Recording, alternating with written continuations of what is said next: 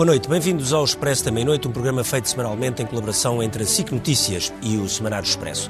Numa semana muito marcada por notícias vindas da Ucrânia e também da Rússia. Foi, aliás, aí que morreu Evgeny Prigozhin, o líder do grupo Wagner, que liderou uma intentona há cerca de dois meses e que morreu esta noite, esta semana, enquanto voava eh, sob os céus da Rússia. Foi seguramente o fim de um ciclo muito eh, eh, importante na história desta guerra. E a verdade é que a guerra se continua a prolongar, a contraofensiva ucraniana que se esperava que pudesse ser mais rápida e, sobretudo, mais eficiente, está-se naturalmente a arrastar para confirmar aquele cenário de que muitos esperavam de que esta é uma guerra que vai durar muito tempo, uma guerra de atrito, uma guerra com muita frente de artilharia e muitos bombardeamentos e que onde, das qual muito poucas notícias ou muito poucas novidades há, a não ser de que ainda vamos ter que esperar muito tempo.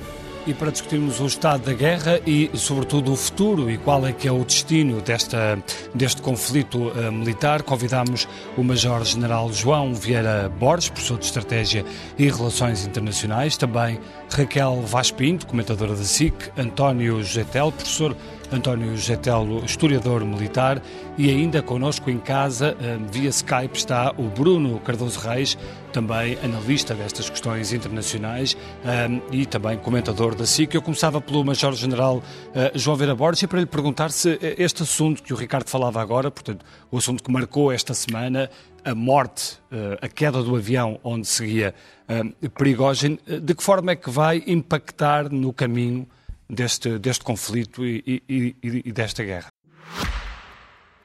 Este podcast tem o patrocínio de Vodafone Business. Saiba como tornar a sua empresa mais eficiente e mais competitiva com as soluções digitais Vodafone Business.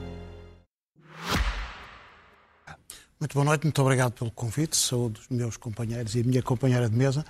Um, o Sr. Presidente da República de hoje acabou de dizer há pouco que não tinha significado uh, tinha perdido esse significado na sequência da marcha, da marcha para a justiça e de dois meses em que muito bem o Kremlin, uh, na perspectiva deles, soube trabalhar a passagem de pasta.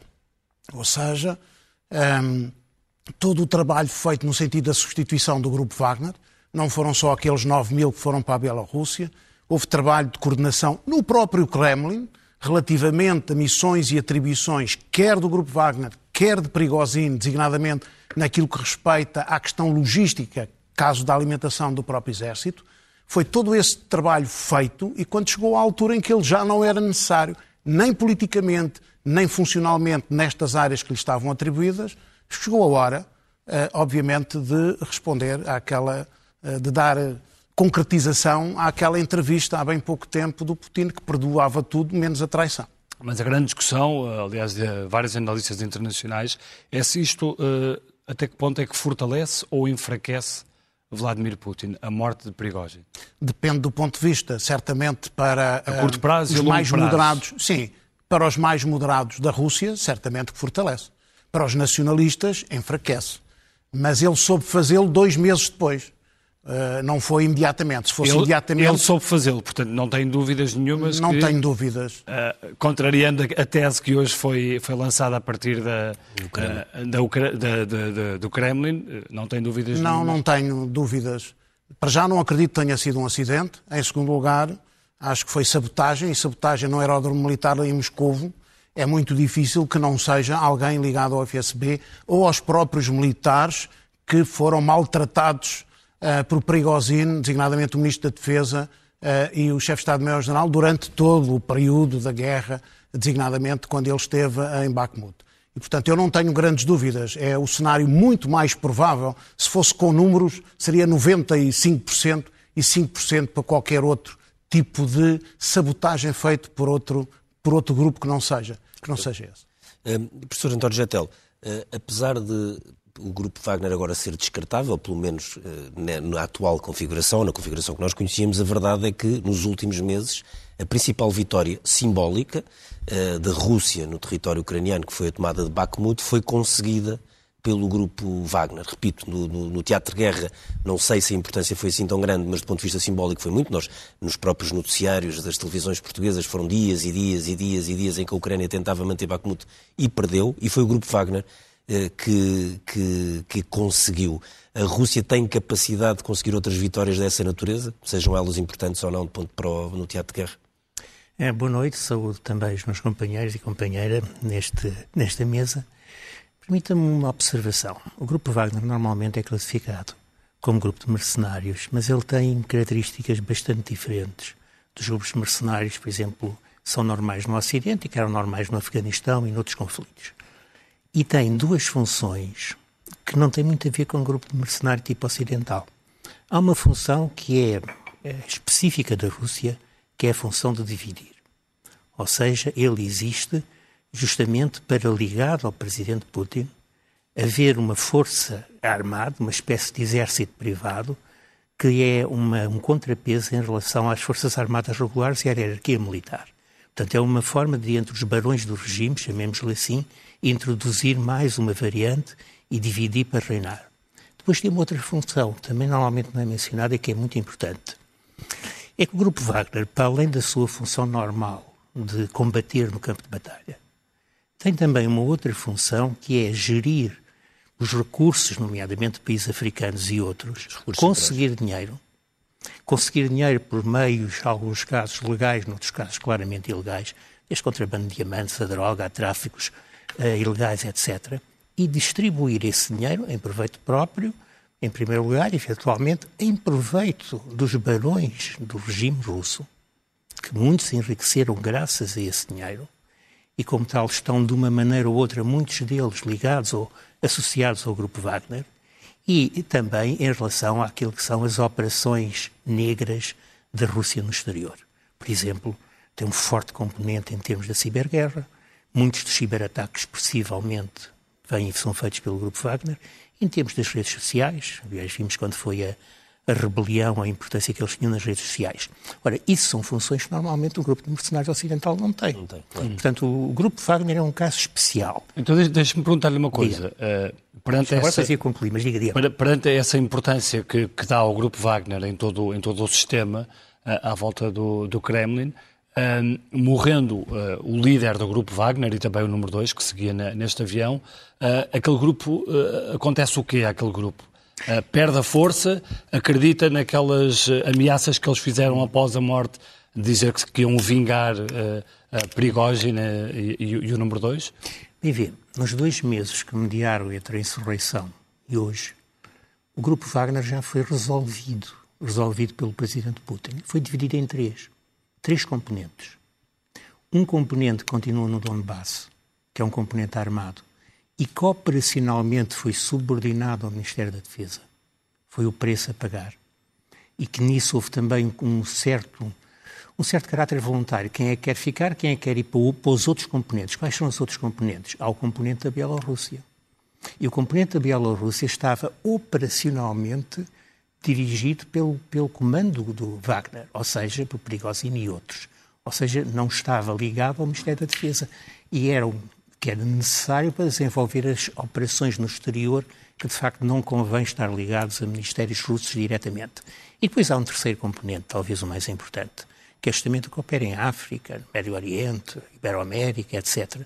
E que esse aí é claramente hum, não ligado a qualquer ministério russo e está subordinado também à direção do Grupo Wagner. Agora, esta, os comandantes do Grupo Wagner, como eles chamam, e o Conselho de Comandantes, obviamente terá que ser refeito, confirmando-se a morte de Prigozhin, coisa que eu não tenho 100% de certeza, mas é extremamente provável. Mas confirmando-se a morte de Prigozhin, terá de ser refeito. E terá de ser refeito dentro daquilo que já era a solução do presidente Putin. Mas ficam mais reféns de Putin ou ficam mais libertos de, de Putin com a morte de Prigozhin? Depende. Mais reféns em, em, termos do componente no Donbass, ou seja, no componente empenhados em operações contra a Ucrânia, mais livres em termos das operações na Bielorrússia, sabe-se lá o que é que irá sair dali. Uhum. Não só na, na, Polónia, mas também nos países bálticos, e em termos das operações no resto do mundo. Portanto, as duas coisas não estão, estão a decorrer paralelamente e fazem parte da lógica de Putin. Nós não podemos analisar o grupo Wagner como um grupo de mercenários ocidentais ou como uma empresa privada militar ocidental. É uma coisa diferente. Claro. É um componente do sistema político russo, tal como Putin o concebeu e executou. Raquel, foi uma semana de muita atenção à Ucrânia por isto, mas também pela visita de, de Marcelo Rebelo de Sousa. Eh, em Portugal, naturalmente, uma grande atenção. No entanto, o que nós vemos na frente militar é uma evolução extremamente lenta de um, de um conflito, de uma guerra, eh, que, muito, que nós já várias vezes vimos dizer não, o que vai ser determinante é agora a próxima estação, é a próxima estação, e já vamos, em um ano e meio, e o verão, eh, na verdade, não mudou assim tanto uh, pelo menos até agora, aquilo que era o cenário de há um, dois meses.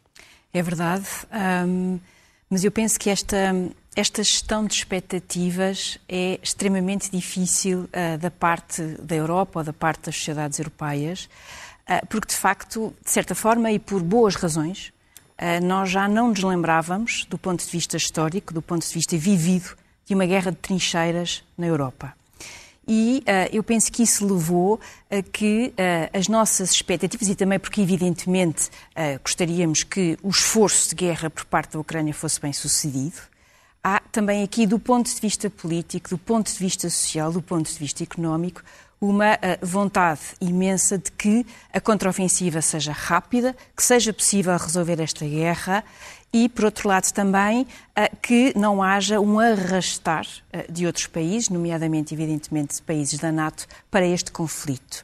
Ou seja, esta gestão de expectativas não é fácil, eh, porque nós, de certa forma, desabituámonos a, a, olhar para uma guerra que, por estas características, não só do ponto de vista destes atores que também nos são, não diria estranhos, mas são de facto diferentes, como foi aqui tão bem descrito, mas também pelo próprio terreno, ou seja, esta vai ser uma, uma guerra no terreno, lenta, dura, dificílima e com imensas baixas. E esse é outro aspecto para o qual eu diria que as democracias liberais europeias também não estão muito preparadas, ou seja, esta ideia de que, uh, por mais meios que se possa enviar, embora em alguns casos claramente insuficientes, uh, de facto, esta é uma guerra longa. Por outro lado, também, uh, durante todo este tempo, a, a, a, Rússia esteve a aproveitar para literalmente se entrincheirar. Ou seja, nós temos de facto aqui. Olha, isso é evidente um sistema... que o inverno a Rússia aproveitou Exatamente. para ter linhas de defesa enfim, de vários, vários... Que, que, dificultaram muito depois aquilo que seria uma progressão ucraniana no verão. O que seria, ou que poderia claro, ser claro. ter sido. E, e, esse também é outro aspecto importante, ou seja, nós também não podemos, não podemos descartar a capacidade de resistência russa no terreno e de adaptação às dificuldades que vão surgindo.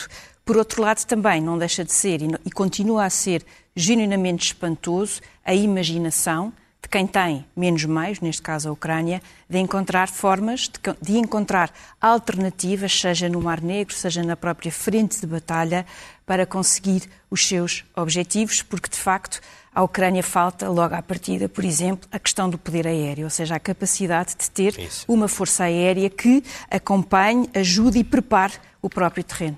Bruno, um, a Raquel falava aqui desta, desta questão do arrastar, um, nomeadamente a questão da contraofensiva, que, que está a demorar a sair. Uh, o que eu pergunto é se para esse arrastamento tem também contribuído alguma indefinição dos, de, de, alguns países da NATO relativamente a, esta, a este conflito. Bem, uh, boa noite a todos. Eu acho que uh, o ponto principal e de partida é mesmo aquilo tu, que... Tu, tu, aliás, escreves num texto, falas num texto de linhas vermelhas artificiais relativamente aos, aos países da NATO, a criação de linhas vermelhas artificiais. Sim, exatamente.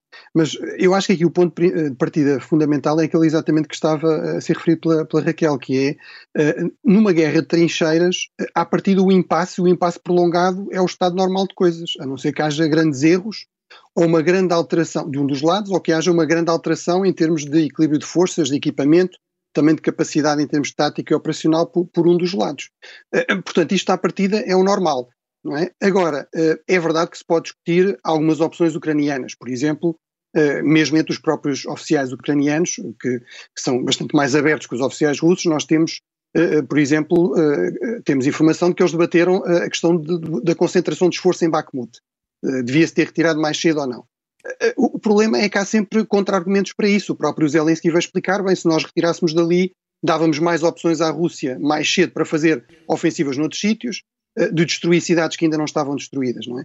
também é verdade, e vou aí ao ponto direto da questão, que é, também se pode discutir, e os ucranianos também dizem, bem, não nos, não nos digam só que devíamos ter feito mais isso, ou, ou, que já devíamos estar a concentrar mais os avanços numa, numa, numa linha de avanço única, portanto, deixar estes ataques mais exploratórios, uh, do meu ponto de vista, também há contra-argumentos para isso, mas os, ucranianos, os ucranianos dizem, bem, mas vocês também não nos estão a dar, por exemplo, uh, equipamento de mais longo alcance, não nos estão a dar uh, os ataques que se fala desde o início.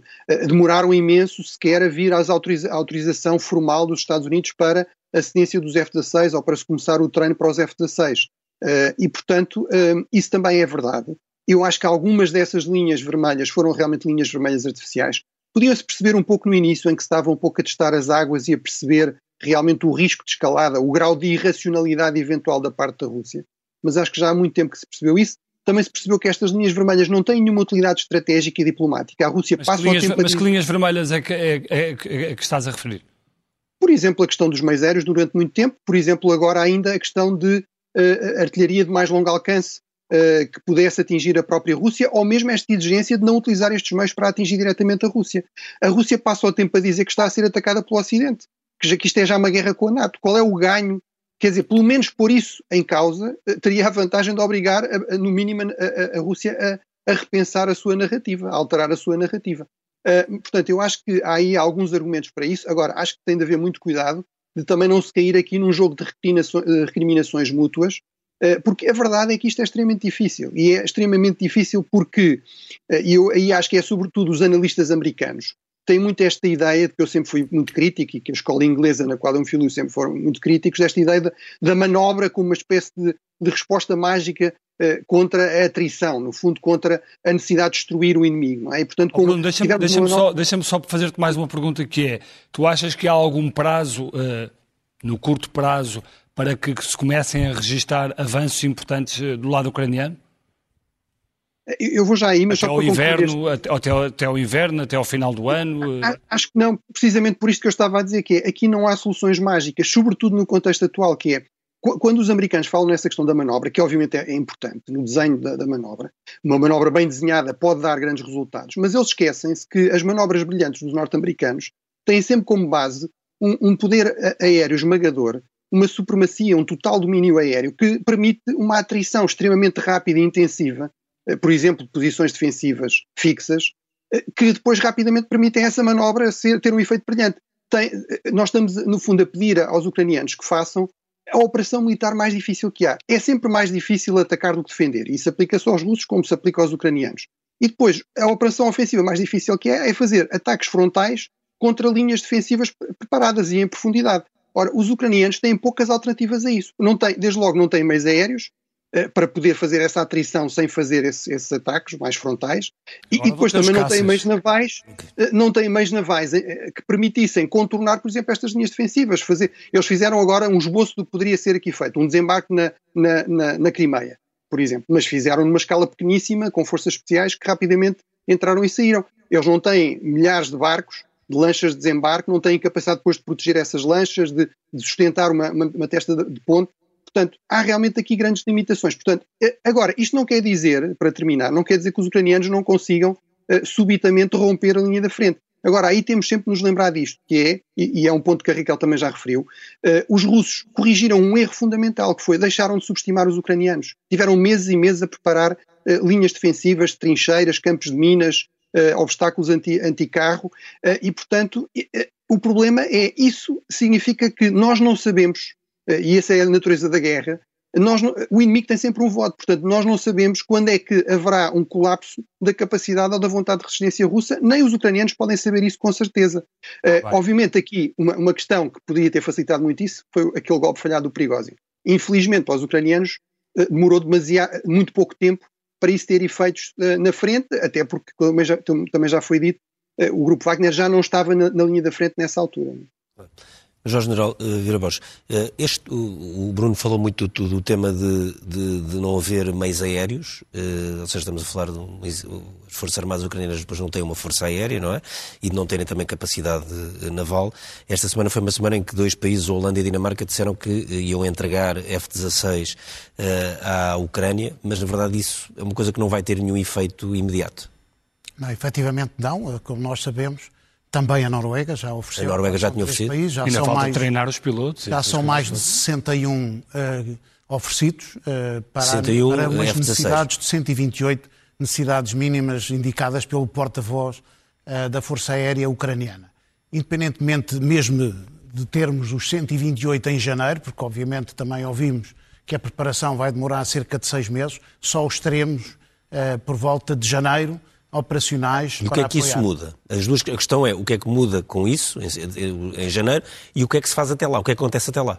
Para já foi muito importante em termos mediáticos. Como dizia o Bruno e bem, uh, uh, aquelas linhas vermelhas foram sendo ultrapassadas. É a linha vermelha do Patriot, até do Patriot, que é um sistema defensivo, sim, do foram, Leopard, do Aimar, agora é do Atacams, é do F-16, uh, para não escalar a guerra, que coloca sempre a Ucrânia numa situação muito complicada, uh, independentemente até do atraso daquilo que depois é decidido e é prometido. Ora bem, não havendo meios, ou se me permite, eu acho que é muito importante referir isto, a estratégia foi alterada, foram acusados por entidades americanas, segundo o New York Times, de distribuir as forças por todo o território. Houve uma alteração completa ao fim de duas semanas da manobra. E, portanto, eh, deixaram de ter baixas, de ter empenhamento com escalões elevados, designadamente nestas zonas onde tinham linhas fortes. Perceberam que a Rússia estava a desenvolver contra-ataques nas zonas mais a norte, designadamente perto de Kharkiv. Teve que distribuir as forças e teve que fazer empenhamentos em termos de teatro de operações, que se tornou numa guerra de atrição, eh, quer a sul, quer também em Bakhmut.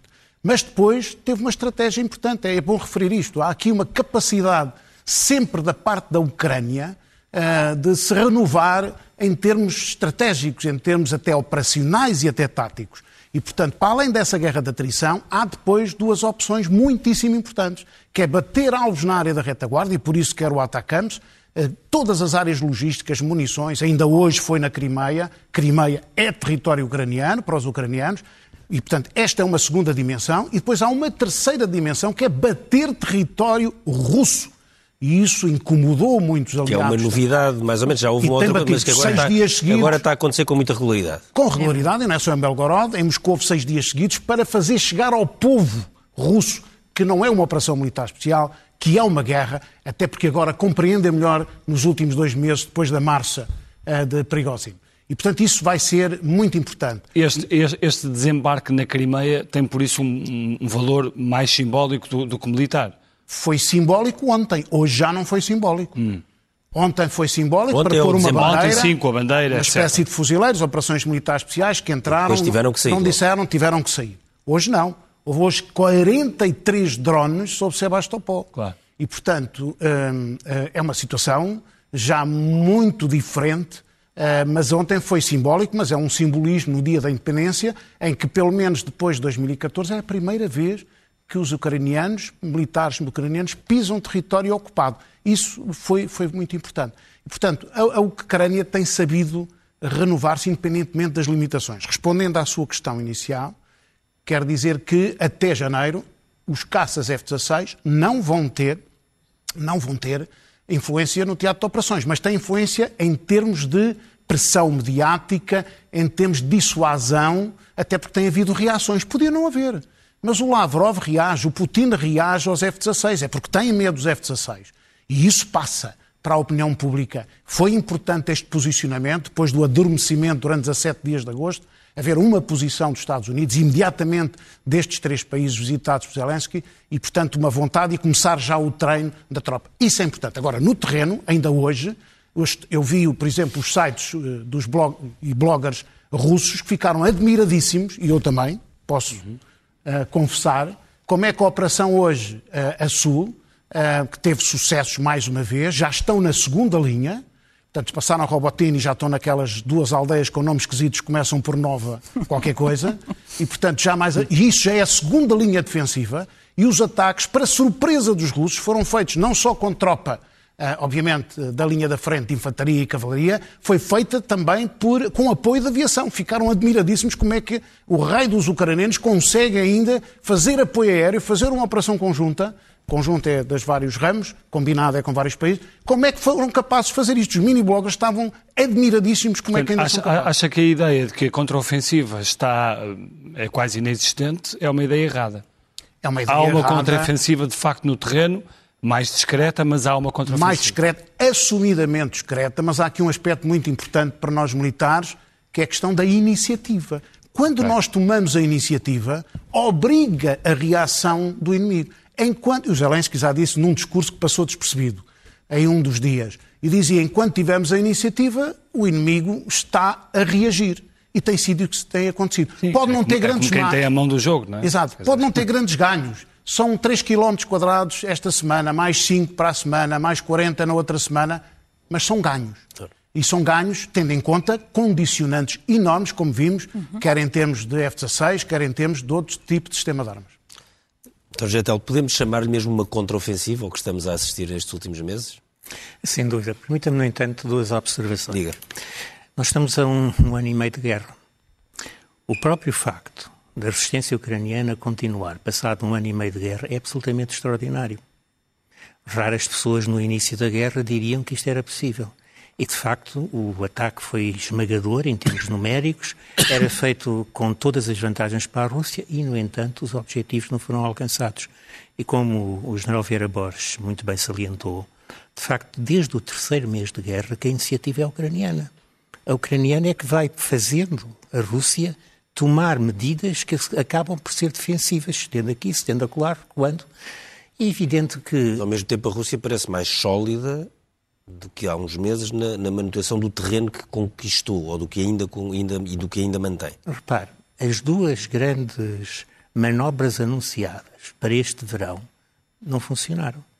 A primeira manobra, a grande manobra anunciada pela Ucrânia era que iria conseguir avançar fortemente na reconquista, eventualmente, não, não dizia claramente, mas eventualmente chegar ao Mar de Azov.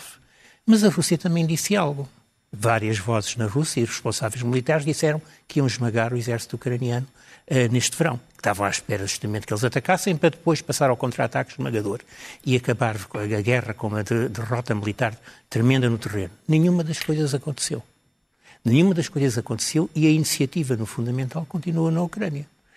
Agora, o segundo ponto que eu gostaria de salientar, muito importante, é que, como dizia Clausewitz, Clausewitz dizia que a guerra é a continuação da política por outros meios. A guerra é uma operação político-militar. E desde o princípio, a grande estratégia, assim, assim podemos chamar, ucraniana, tem sido em explorar as operações militares para obter um objetivo político.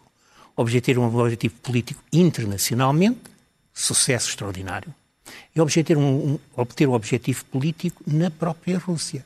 E é incrível o sucesso extraordinário da maneira como a Ucrânia explora este tempo. E vou-vos dar um exemplo. Nós aqui estamos a falar do acidente do avião, ou da, da queda do avião, que, do qual terá morrido Prigozhin e outros líderes do grupo Wagner, e 95% dos comentadores diz, ah, o Kremlin, Putin, diretamente. Isto é incrível, porque significa que 95% dos comentadores consideram que há uma profunda divisão interna na Rússia, no aparelho político ou militar da Rússia, a pontos do presidente da Rússia mandar assassinar o, os, os, os, líderes da Wagner. Quando chegamos a este ponto, quer dizer que a estratégia ucraniana está a funcionar em cheio. Enquanto a operação político-militar, de facto, o tempo está a jogar a favor da Ucrânia e o esboloar da vontade russa de continuar esta guerra e do preço que tem que pagar é muito grande. Eu concordo perfeitamente com olha, o porta-voz americano que dizia com toda a razão que o presidente Putin está a sacrificar a Rússia. Está. A Rússia está a perder posições em tudo que é sítio e está a sacrificar o exército e as forças armadas russas para manter o seu regime e para se manter no poder. Essa é a realidade. Mas normalmente, quando isto acontece nas guerras, é na fase final do, do processo de esboroar político. Já agora eu recordo. Há muitas pessoas também que dizem ah, a Rússia não pode ser derrotada, é um, é um poder nuclear, é muito superior à Ucrânia, é impossível uma derrota no terreno. Nós, desde a Segunda Guerra Mundial para cá, temos dezenas de casos olha, um bem, bem próximo de nós, as guerras da África de Portugal, em que o lado militarmente superior enfrenta uma guerra que não consegue entender e é derrotado politicamente. Os Estados Unidos no Sim. Vietnã, os Estados Unidos no Vietnã, ou a França no Afeganistão, como se tiveram Sim, ou no Afeganistão foi, foi Rússia e, e, os Estados Unidos. Os Estados Unidos e França e vários sítios, na Indochina, na Argélia, etc, etc. São dezenas e dezenas. A maior parte das guerras, da Guerra Fria até à atualidade, terminaram não diretamente com uma solução militar, mas com uma solução política. E essas guerras, normalmente, como é que terminam? Normalmente, o lado mais forte, militarmente, consegue alguns êxitos no terreno, mas depois broa-se porque não entende a manobra da sua totalidade. E foca-se, de facto, na, sua, na manobra militar. O que é extraordinário é que nesta guerra, e esta é a primeira guerra convencional que existe na Europa de alguma dimensão depois de 1945, o que é extraordinário é que nesta guerra, mesmo do ponto de vista militar, a Ucrânia está a manter a iniciativa. E está a manter. Está, Raquel, deixa-me deixa só fazer-te uma pergunta, já que falámos dos Estados Unidos, uh, para perceber a tua opinião sobre se até que ponto é que uh, Putin pode estar também aqui a jogar com o tempo uhum. uh, ou olhar para as eleições que aí vêm, eleições norte-americanas de 2024, à espera que seja reeleito, quem sabe, Donald Trump ou outro candidato que uh, não seja tão favorável a este apoio a Kiev da parte dos Estados Unidos. Se isso pode pesar para, para Vladimir Putin? Ah, sem dúvida que, um, na perspectiva daquilo que é este, este ambiente internacional, Uh, e nesse sentido também queria só ah, acrescentar aqui um aspecto que o António José Tel focou, que é muito importante, que é aquilo que a Ucrânia também está a fazer no terreno, e mais uma vez é absolutamente extraordinário, é preparar, eu não digo pós-guerra, mas sobretudo uma Ucrânia que está a convergir com a União Europeia e a convergir com, ou seja, as democracias liberais, seja do ponto de vista económico, seja do ponto de vista energético, seja do ponto de vista do seu próprio regime político. E, portanto, nesse sentido, uh, esse é o, âmbito mais uh, relevante. Claro que, em tudo isto, os Estados Unidos são aqui a peça fundamental, como claro. são. Isto de ser superpotência tem as suas, as suas características importantes. E a China também. Sim, sim, pois é. a China. Eu, eu, o que eu acho, o que é interessante, sem dúvida, para Vladimir Putin, é claro que uh, uma, uma, um regresso de Donald Trump ou alguém similar no registro de Donald Trump seriam boas notícias para o Kremlin, seriam boas notícias para a China, eh, seriam péssimas notícias para, para a União Europeia e seriam péssimas notícias para Zelensky. Aliás, nós vimos nesta amostra destes oito candidatos, neste primeiro debate, como de facto a, a, a, maioria expressou, de forma quase eh, como se os Estados Unidos tivessem forças a combater na Ucrânia que não têm, exprimiu justamente esse ponto de discórdia. E, portanto, esse é um aspecto importante e é um ponto que eu penso que se pode aplicar à guerra como um todo. Ou seja, um, do, um dos grandes obstáculos pode justamente ser as nossas próprias democracias liberais. Ou seja, questões de política interna, seja nos Estados Unidos, seja em países uh, que são, obviamente, cruciais dentro da própria União Europeia. E não é ao acaso que uma das democracias iliberais desta Europa a Hungria tem justamente uma política externa muito mais alinhada com a Rússia do que tens em relação, por exemplo, à Polónia, que aqui sai, embora também tenha o iliberal dentro de casa, claro. sai do ponto de vista externo muito mais reforçado. E esse é um aspecto que é, acaba por ser quase um combate diário, político, que as elites políticas têm de facto de fazer para manter o apoio justamente a uma sociedade que está a sacrificar-se no terreno. Bruno, eh, tu achas que além do, destes F-16 agora entregues, ou seja, anunciados esta semana pela Holanda, temos a Dinamarca, já tínhamos também a Noruega, eh, nós vamos assistir à entrega de mais material e à quebra de mais linhas vermelhas, de que, enfim, que há pouco o Major-General Vieira Borges dizia, as coisas todas que não se podiam entregar e que depois se foram entregando ao longo do tempo, aquilo que era considerado impossível uh, de se fornecer uh, em fevereiro ou março do ano passado e que progressivamente foi sendo entregue, se há a possibilidade de países da NATO e outros países irem passando barreiras e entregando material, mais material militar? Sim, eu, espero que sim. Acho que a linha vermelha que faz sentido, que tem sido observada desde o início e que foi deixado claro, aliás, antes, os países ocidentais deixaram muito claro à Rússia que se houvesse uma invasão em grande escala, iria haver este tipo de apoio militar e iria haver, iria haver sanções sem precedentes. Portanto, nada disso é surpreendente. Também tivemos muitos exemplos durante a Guerra Fria eh, de conflitos indiretos, ou seja, eu dou sempre o exemplo da Coreia, da Guerra da Coreia, em que basicamente a aviação da Coreia do Norte eram aviões soviéticos com pilotos soviéticos, não era, não era aviões ocidentais com pilotos, com pilotos ucranianos treinados no, eh, no Ocidente. E isso não levou à Terceira Guerra Mundial. Portanto, acho que, eh, acho que sim, espero que sim. Eh, agora, eu acho que aqui no fundo nós temos duas teorias da vitória e, e Do lado ucraniano, isso já foi muito bem caracterizado e eu estou inteiramente de acordo com aquilo que disse uh, o professor António Tel. Realmente é extraordinário aquilo que a Ucrânia consegue. Por exemplo, eu, já referi, a, Ucrânia basicamente não, uh, tinha uma força aérea que era 10 para 1 para a Rússia. Ora, a força, e também o próprio General Vieira referiu isso, a expectativa toda a gente era que a Rússia conseguisse o total domínio aéreo, portanto, era uma das razões, aliás, pelas quais se pensava que as operações militares russas correriam muito melhor que aquilo que correram. Nunca conseguiram isso, continua a ser disputada. Basicamente, a Ucrânia não tinha marinha, aí nem faz sentido comparar 10 para 1, portanto, com a tomada, com a ocupação da Crimeia em 2014, a, Ucrânia perdeu a sua marinha. No entanto, afundou o navio almirante da, da frota do Mar Negro e continua a disputar uh, o domínio uh, naval à, à, Rússia, embora sempre com, com, muitas limitações. Portanto, é realmente isso, isso é extraordinário. Portanto, um dos pilares da teoria da vitória ucraniana é a confiança na sua resiliência e vontade de resistência eles não têm por onde recuar. É um dos, uma das explicações para, para, este mistério das guerras assimétricas em que o David derrota o Golias, uh, combate de uma forma mais inteligente e, por outro lado, uh, muitos destes movimentos guerra são guerras de resistência nacional, portanto, o, eu, o, lado mais fraco não tem por onde recuar, ou, ou, ou ganha ou, ou, desaparece, não é? Como, como, como, pelo menos como Estado independente, é evidentemente o caso da Ucrânia, também uma aposta no apoio ocidental, e isso aí é, realmente fundamental para a eficácia desta, para a maior eficácia desta resistência, um apoio ocidental continuado.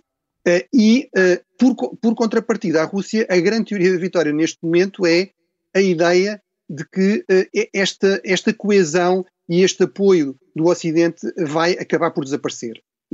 a teoria inicial era que nunca iria existir, e, e, portanto, que facilmente se derrotaria a Ucrânia porque o Ocidente se iria dividir e não iria apoiar arriscar cortar relações com a Rússia para apoiar a Ucrânia, eh, mas a ideia de Putin é, bem, agora é uma questão de esperar, eles vão acabar por se cansar. E não é completamente impossível que isso aconteça, eh, sobretudo porque os países ocidentais têm uma vulnerabilidade que regimes autoritários, como é cada vez mais o de Putin, não têm, que é, há eleições onde realmente uh, há, por vezes, alteração de governo, onde os governos mudam, onde os líderes mudam, e aqui estou a falar sobretudo das eleições americanas de, 2000, de novembro de 2024. E, Portanto, e, e, achas, e, achas que foi por causa dessa ameaça, desse esgotamento, que Zelensky mostrou alguma pressa uh, diplomática, uh, às vezes até um, um, um, pouco absurda, na forma como quis rapidamente ter o ok na entrada da União Europeia, na NATO, etc.?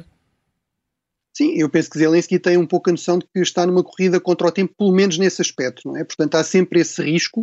Uh, neste momento, digamos, não é, está longe de estar garantido que Trump ganhe as eleições, mas é, é, quase garantido que ele será provavelmente o candidato republicano e, portanto, terá uma hipó umas hipóteses quase 50-50 de, de, de, de, voltar a ser presidente dos Estados Unidos. Uh, e aí seria expectável realmente uma alteração muito significativa. Eu acho que, acho que essa é a maior ameaça neste momento realmente à, à Ucrânia, aos objetivos de guerra da Ucrânia uh, e, portanto, há aí alguma corrida contra o tempo. Agora, também há uma, uma, última componente dessa teoria da vitória que também já foi aqui aludida, que é esta ideia ucraniana, que também está validada pela história destes, destes conflitos assimétricos, que é quando um poder muito mais forte, que à partida esperava eh, marchar basicamente e ocupar tudo sem, sem dificuldades, quando essas expectativas são goradas, quando a guerra se prolonga, quando de facto não se consegue vitórias decisivas, muitas vezes isso leva a tensões crescentes entre civis e militares, entre diferentes líderes militares, eh, e, portanto, no caso da Rússia já tivemos eh, uma prova de que isso é realmente assim com aquele golpe falhado de Prigozhin. Eh, não é garantido que, com o seu assassinato, a conclusão seja, bem, é demasiado arriscado desafiar Putin. Uma das conclusões pode ser, até porque ele teve de apostar mais nos militares, que eventualmente os militares pensem, bem, se calhar temos de resolver a questão politicamente e não militarmente. Eh, houve vários exemplos, inclusive mesmo em Portugal, não é? Sabemos que é uma das principais Bruno, causas. Deixa-me deixa só fazer-te uma pergunta muito rápida antes de passarmos aqui ao Major General. Eh, de, de que é que valeu para ti, qual foi o valor da, da visita do, do Presidente da República, do discurso que fez e que para alguns até pareceu uh, um discurso ligeiramente diferente daquele que fez António Costa quanto à entrada da Ucrânia na União Europeia? Bem, eu acho que foi, foi um discurso bastante claro. Uh, gostei muito daquela expressão, as fronteiras de Portugal neste momento são as fronteiras da Ucrânia. Acho que isso é realmente assim. Nós não devemos apoiar a Ucrânia só por simpatia, é porque se quisermos realmente uma Europa pacífica e livre, tem de se travar a agressão russa uh, o mais cedo possível, senão virão aí outros ataques, outras ameaças. Mas não, mas não foi demasiado uh, afirmativo quanto à entrada da União Europeia? Eu, eu, acho que a esse respeito, a, a minha interpretação é, o Presidente Marcelo disse eh, eu, eu, conheço bem a posição do governo e, da, e, do Parlamento e sei que não está em questão a adesão da Ucrânia à, à União Europeia. Isso é verdade. Portanto, Portugal, com, como os outros 27, aceitaram já formalmente o estatuto de país candidato. Portanto, isso quer dizer que, à partida, poderá ser um Estado-membro, será um Estado-membro desde que as negociações cheguem ao seu, ao seu fim. Acho que isso não é incompatível com aquilo que António Costa, que, tá, que, é, que, é, responsável por depois negociar essa adesão, também vai dizendo. Acho que no contexto desta visita e sobretudo deste momento também, era muito importante passar sobretudo aqui uma mensagem positiva. Acho que isso, a diplomacia também é isso, não dizer tudo, uh, dizer às vezes só algumas coisas que são as mais claro. importantes uh, e que são aquelas que terão uma melhor recepção naquele contexto, naquele momento. Portanto, acho que foi uma opção acertada. Isso não quer dizer que eu não concorde que as negociações de adesão vão ser difíceis e vão ser prolongadas, uh, vão ser demoradas, e, e, não será apenas por Portugal, será mesmo países como a Polónia já deixaram claro quando os seus interesses económicos estão em questão, por exemplo, naquela questão dos cereais, mesmo no contexto de guerra em que eles apoiam completamente a Ucrânia, vieram pôr um ponto final a isso, pelo menos temporariamente, porque afetava a sua agricultura. Portanto, acho que vamos ver muitos episódios desses nas negociações de adesão à, à União Europeia. O General de Portugal está do lado da Ucrânia, tem entregue algum material pouco, mas na verdade outros países que eu tenho feito eh, também estão a começar a ter um problema que é às vezes um problema logístico, que é entregam F-16, ficam sem F-16, entregam uh, os Leopards e ficam sem Leopards. E não há também aqui um problema depois de uma cadeia logística militar uh, que é extremamente, que é um problema novo para a maior parte destes dos países ocidentais? A resposta é sim. Efetivamente, os países têm feito eh, digamos, essa cedência de material, tendo em atenção as suas necessidades. Eh, foi o caso de Portugal e tendo em atenção aquilo que são eh, as suas disponibilidades. Não é? Até porque muitos deles nem sequer aumentaram o seu orçamento quando, para a defesa, exato, quando que falamos, era o que estava previsto, não é? Quando falamos de leopardos, nós tínhamos leopardo 2 a 6, obviamente cedemos três leopardos, não cedemos todos os leopardos que tinham, independentemente das condições em que eles estavam. Quando falamos em F-16 é uma situação diferente, porque basta olhar para o mapa de Portugal e perceber uh, que precisamos de F-16 para uh, cumprir as missões para a defesa do território nacional, quanto mais para cumprimento de missões nos quais estamos empenhados no âmbito da NATO e temos andado por aqueles territórios, claro. designadamente pelo Mar Báltico. Mas quando falamos, por exemplo, de cedência de 9 obusos 10,5, quando falamos de cedência de munições de 10,5 e munições 120 milímetros, quando falamos de equipamento designadamente sanitário, foi o possível. E o possível de Portugal é preciso termos a noção que, em termos daquilo que é a relação per capita, em termos de apoio, Uh, e falando de toneladas e não dos equipamentos específicos, nós estamos nos 10 primeiros uh, países em termos de cedência, em termos de percentagem. Portanto, cada país equaciona a situação em função do seu enquadramento político, militar, económico, até social, que nós sabemos que depois é importante em termos das suas consequências. E Portugal também, já agora se me permite, eh, até porque o Sr. Presidente da República, no seu discurso, muito bem articulado e muito bem organizado, Uh, falou também nessa questão. O discurso, em, ucra... quis... o discurso em ucraniano ou... O outro discurso, o outro... mais profundo. Mas o discurso em ucraniano, Não, foi, ucraniano. foi, foi ucraniano foi as principais mensagens, foi bem recebido, sobretudo pelos militares que estavam na claro. parada e por toda a gente que estava à volta. Caiu muito bem. Mas isto estou a dizer, ele falou, não se quis empenhar, inclusivamente, nas perguntas e respostas sobre os F-16, porque isso é algo da competência do, do governo, governo e ele tem noção que não deve fazer. Mas já agora, se me permite, foi muito importante o discurso do Sr. Presidente, logo no início, começar por chamar a atenção para a operação militar especial ou esta guerra ser ilegal, ilegítima, imoral. Mas ele diz outras coisas, que isto é uma guerra global. Eu não tenho ouvido muita gente a falar nisso, nós comentadores falamos nisso, mas em termos de políticos eh, ultrapassarem a dimensão europeia para a dimensão global e assumi-la. A questão da União Europeia, a questão da NATO, mas outra coisa, a questão da comunidade da comunidade ucraniana em Portugal, que tem 83 mil pessoas, é a segunda maior comunidade a seguir, a seguir ao, à comunidade brasileira com 210 mil. E depois as questões económicas subjacentes à reconstrução, que deve ser feita em tempo de paz, que já está a ser feita também em termos de guerra, em termos de coragem. E Portugal está disponível também para participar. Eu acho que todas as componentes que estavam no discurso foram componentes que nós, portugueses, 87% dos portugueses, apoiam, segundo o Eurobarómetro, esta, este apoio à Ucrânia, ele foi ao encontro não só daquelas fronteiras que disse bem o Bruno, mas daquilo que é o pensar da generalidade dos portugueses, felizmente. Sr. Professor, uh, deixe-me só fazer lhe uma pergunta se, se acha que um dos, uma das grandes ameaças, se não a maior ameaça, uh, é, é, o tal cansaço de que falava o Bruno uh, da comunidade internacional quanto à falta de resultados mais visíveis, mais práticos desta, desta guerra? A situação muda e já agora neste campo, que é o campo político e o campo da opinião pública, é um dos campos em que a Ucrânia mais cedo conseguiu uma vitória estrondosa e continua a mantê-la. A situação da muda e agora ele permite-me só fazer duas observações em relação a isso. Primeiro ponto e muito rapidamente. Uh, mesmo que a extrema-direita chegue ao poder em múltiplos países europeus, que o Vox chega ao poder aqui ou, ou vá para o governo em Espanha, eu não acredito que a posição, por exemplo, da Espanha, já que a mencionei, em relação à guerra da Ucrânia mude. Do mesmo modo, por exemplo, a posição da Itália não mudou. A posição da Itália, vimos criação de um governo e imediatamente, passado poucos dias, a primeira-ministra italiana estava em Kiev. Ou do, do, mesmo modo que a posição da Finlândia, ou da Suécia, ou de outros países europeus, não mudou. Pelo contrário, são dos mais uh, defensores da Ucrânia e das, das, da razão da Ucrânia. Porquê é que não muda? Porque há questão dos interesses. E a verdade é que a Europa não apoia a Ucrânia meramente por uma questão de valores, meramente por uma questão de simpatia, meramente por, por uma partilha de valores ou por ser o agredido. Apoia a Ucrânia porque é do seu interesse. E se mudar a posição dos Estados Unidos? E se mudar a posição dos Estados Unidos, eu tenho muitas dúvidas, pelo simples motivo que os Estados Unidos têm um pensamento global e sabem perfeitamente que permitir uma vitória estrondosa, uma vitória clara da Rússia na Ucrânia ter uma terceira guerra mundial muito rapidamente e ter, ver os interesses dos Estados Unidos vitais seriamente prejudicados.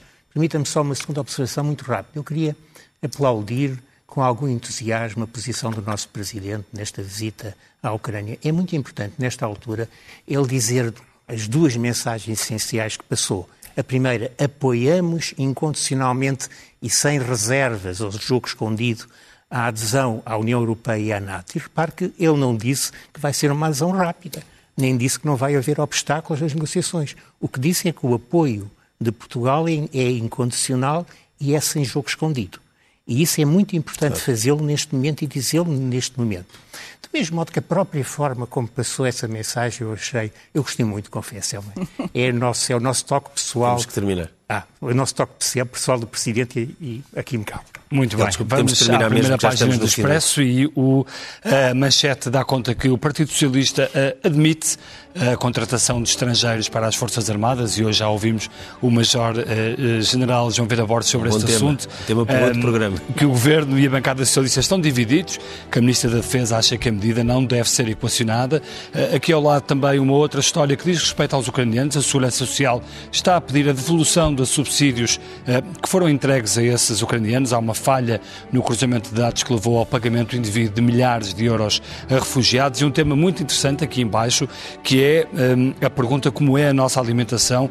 Há um estudo que conclui que 67% das refeições não são cozinhadas em casa e que as mulheres passam três vezes mais tempo na cozinha do que os homens, sem dúvida, um tema interessante para ler no Expresso.